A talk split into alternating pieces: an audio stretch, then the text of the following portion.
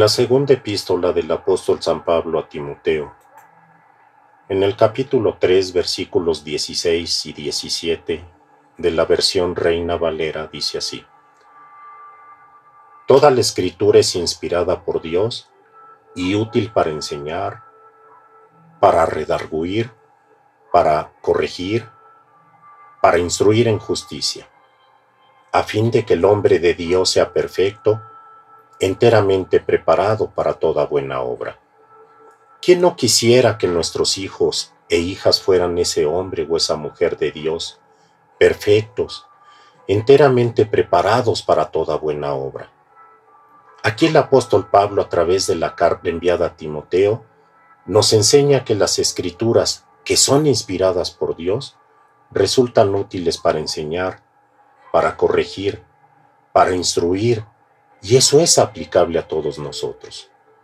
Podemos utilizarlas diariamente para educar a nuestros hijos, sobre todo ahora que no van a las escuelas, y que los tenemos en casa y que depende totalmente de los padres la educación, la enseñanza y la disciplina que reciban de nosotros sin que interfieran otras personas ajenas.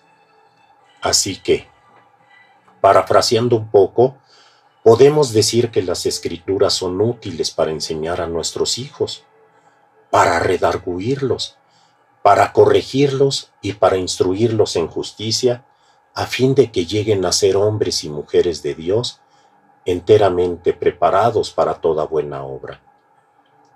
Pero también en la educación de los hijos, las enseñanzas verbales no son suficientes si no van acompañadas del ejemplo personal. Si no hay acuerdos entre los mismos padres, debemos esforzarnos y poner entusiasmo, amor, cuidado y supervisión en sus conductas, en sus hábitos y en sus actitudes. La educación de la mamá dada al hijo, más la educación impartida por el papá, va a ser igual a la educación del hijo.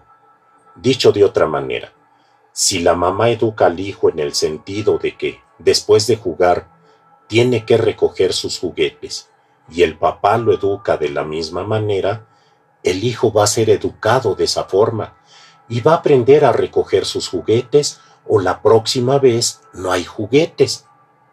Pero si la conducta del hijo no es la correcta, debemos corregir esa conducta porque los errores se deben corregir. Si algo anda mal, hay que corregirlo. Recuerdo que cuando iba a la escuela y tenía que hacer alguna operación aritmética, si había un error, la maestra decía, eso está mal, hay que corregirlo. Asimismo sucede con los hijos. Si su conducta, hábito o actitud están mal, debemos corregirlas pero no siempre esforzando al hijo a que cambie sus conductas o actitudes para que el resultado sea el correcto. En ocasiones son los padres los que deben cambiar para lograr buenos resultados.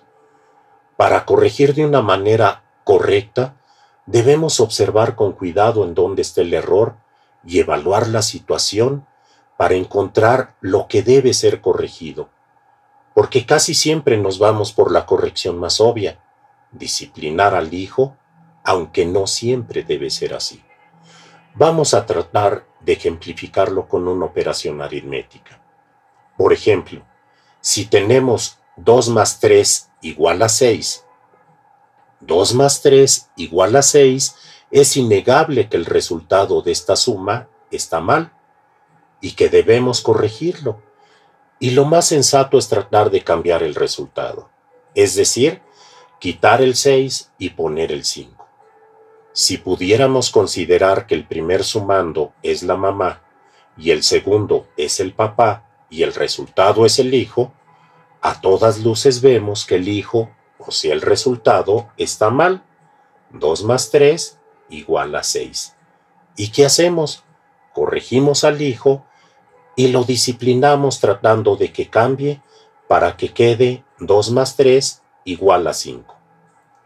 Pero puede ser que quienes deban cambiar sean los padres, que uno de los dos tenga que echarle más ganas para que la conducta del hijo sea la correcta, ya sea 4 más 2 igual a 6 o 2 más 4 igual a 6.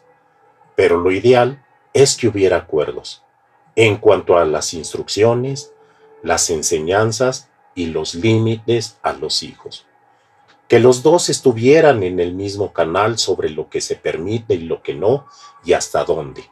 O sea, 3 más 3 igual a 6.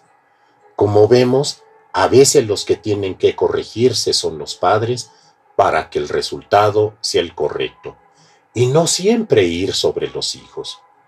Así que si los padres no nos aplicamos primero lo dicho por el apóstol Pablo a Timoteo en cuanto a vivir las escrituras y utilizarlas para enseñar, para redarguir, para corregir e instruir en justicia, corrigiendo nosotros primero nuestras acciones y conductas, para que sean un ejemplo a nuestros hijos, y teniendo acuerdos entre nosotros, ¿cómo pretendemos una conducta correcta en los hijos?